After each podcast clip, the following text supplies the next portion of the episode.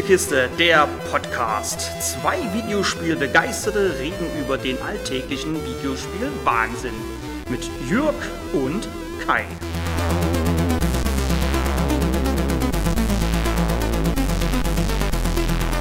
Drivers, start your engines!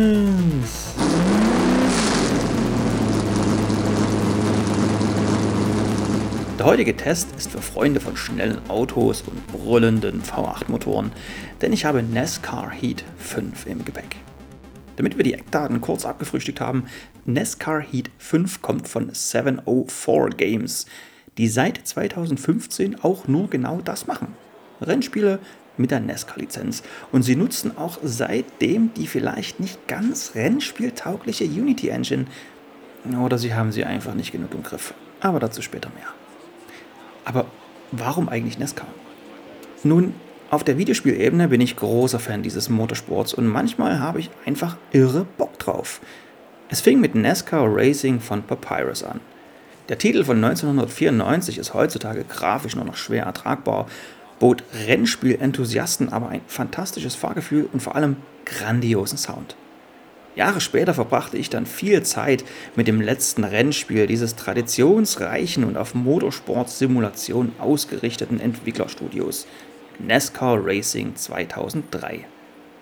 Jeder, der damals bei mir daheim war und Hand an Spiel und natürlich Lenkrad legen durfte, konnte sich noch schwer wieder davon lösen. Immer noch habe ich den Spotter bzw. Crew Chief im Ohr, der mir beim Rennstart ein Green Flag, Green Flag, Green, Green, Green entgegenbrüllt.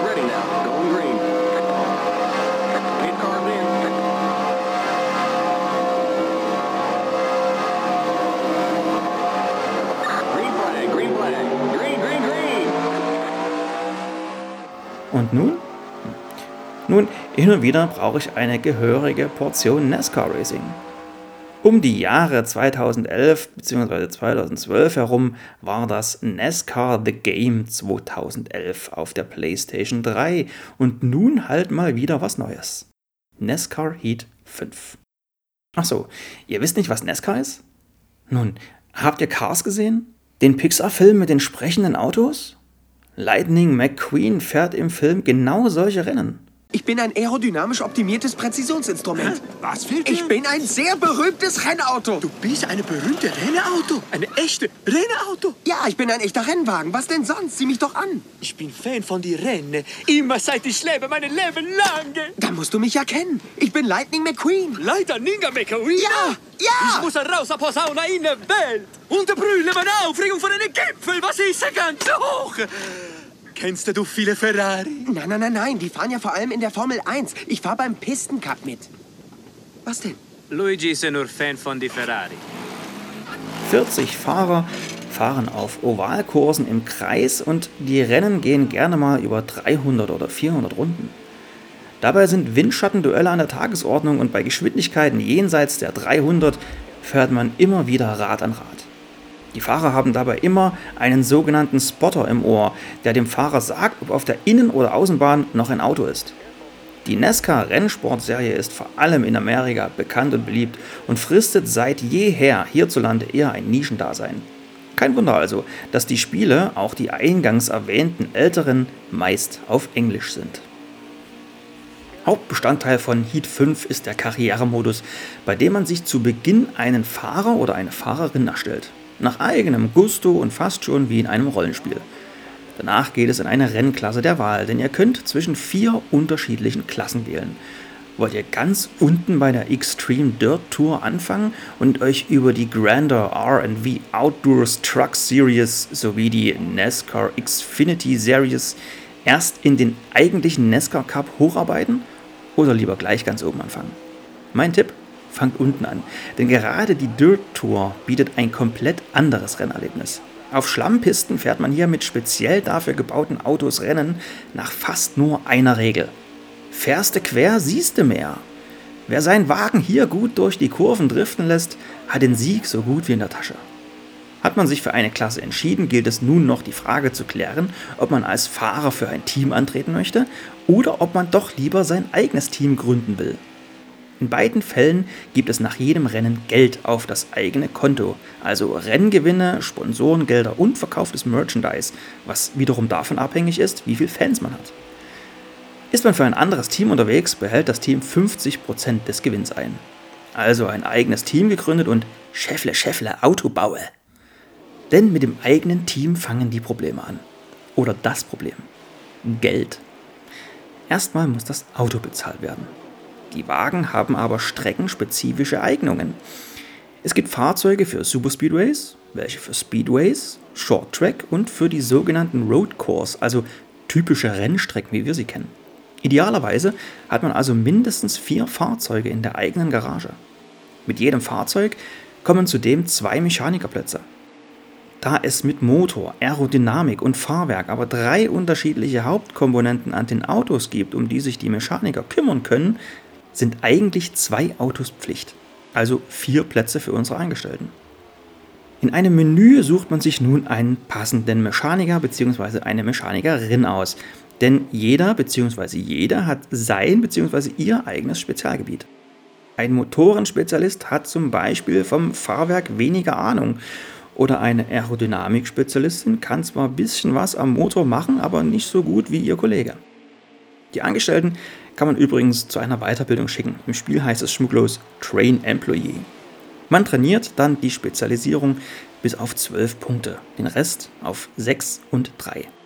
Anfangen tun alle meist mit einem oder null Punkten. Punkte? Ja, ja, gleich, gleich. Hinzu kommen die dazugehörigen Abteilungen für Motor, Aerodynamik und Fahrwerk, die sich ebenfalls verbessern lassen. Zu Beginn sind die Wagen nur für das Mittelfeld tauglich, denn von den 100 möglichen Leistungspunkten, und da haben wir sie wieder, sind nur maximal 75 freigeschaltet. Investiert man in die Motorenabteilung, geht es hoch auf 80, dann 85 und so weiter. Jeder Schritt geht dabei mehr ins Geld. Ab der Truck Series kommt noch eine Boxencrew hinzu, bei der man deren Schnelligkeit und Effizienz verbessern kann. Die Rennen und selbst die Karriere lassen sich mit allerlei Optionen anpassen. Von der Rennlänge, der Art des Qualifyings, den Fahrhilfen über die KI bis zur Effizienz des Windschattens gibt Entwickler 704 Games den Spielern haufenweise Regler an die Hand, um das Spiel auf ihre Bedürfnisse zuzuschneiden. Knallharte oder doch eher einsteigerfreundliche Simulationen. Ein Arcade-Spiel wie Daytona USA damals wird Nesca Heat 5 dabei aber nie, was okay ist. Ist man nach über 20 Sekunden Ladezeit, ja, auch auf den neuen Konsolen, endlich auf der Strecke angekommen, wundert man sich eventuell darüber, dass man das Setup des Wagens nur grob über einen Schieberegler einstellen kann. Na okay, dann geht halt nicht mehr, dachte ich mir. Muss ja nicht immer Simulation sein, zumal ich persönlich ungern an Setups rumbastel. Als ich den Schwierigkeitsgrad der Fahrhilfen dann aber mal auf Hard stellte und zurück in die Box fuhr, konnte ich meinen Augen kaum trauen. Da war das Setup. Mit allem Pipapo. Also kann man doch alles einstellen, aber das können eben nur die Leute machen, die mit deutlich weniger oder gar keinen Fahrhilfen auf die Rennstrecke gehen. Sicherlich Geschmackssache, aber eigentlich gar nicht mal so dumm. Apropos Geschmackssache. Neben den Strecken gibt es wenig Spektakuläres zu sehen.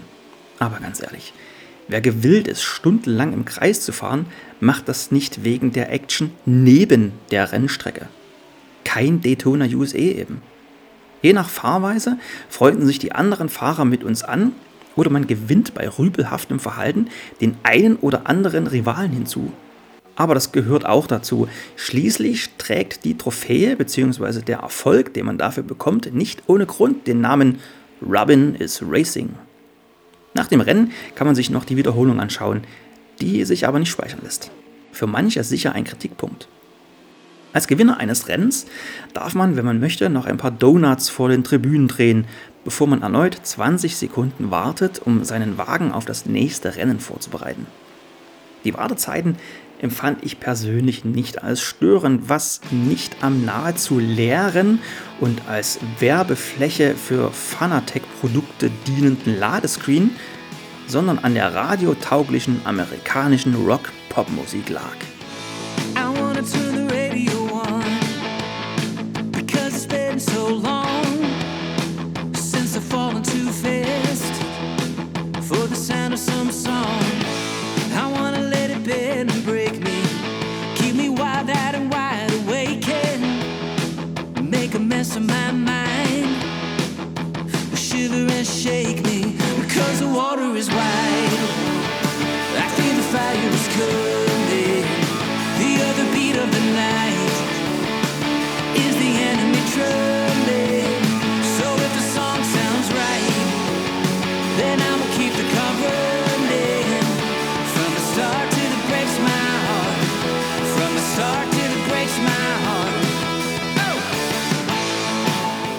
Neben der Karriere bietet NASCAR Heat 5 noch allerlei weitere Rennmodi.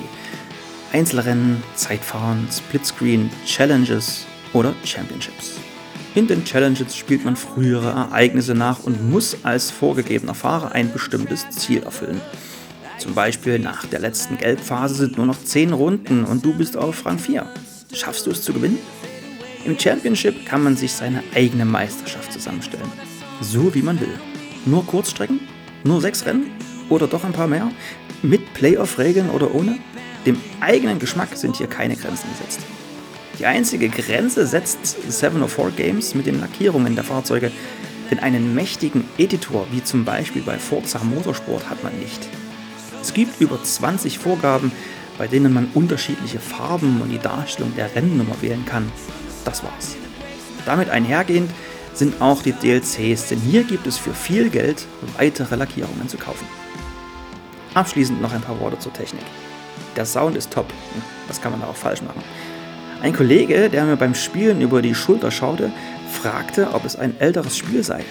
Manchmal stottert das Spiel. Ich spielte zu dem Zeitpunkt auf der Xbox One und grafisch können nur die Nachtrennen vollends überzeugen, wenn die Flutlichter an den Strecken schöne Spiegelungen auf den Fahrzeugkarossen erzeugen.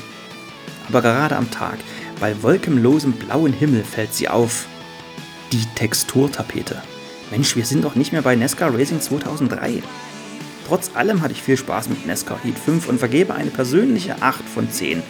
Objektiv eine 7 von 10.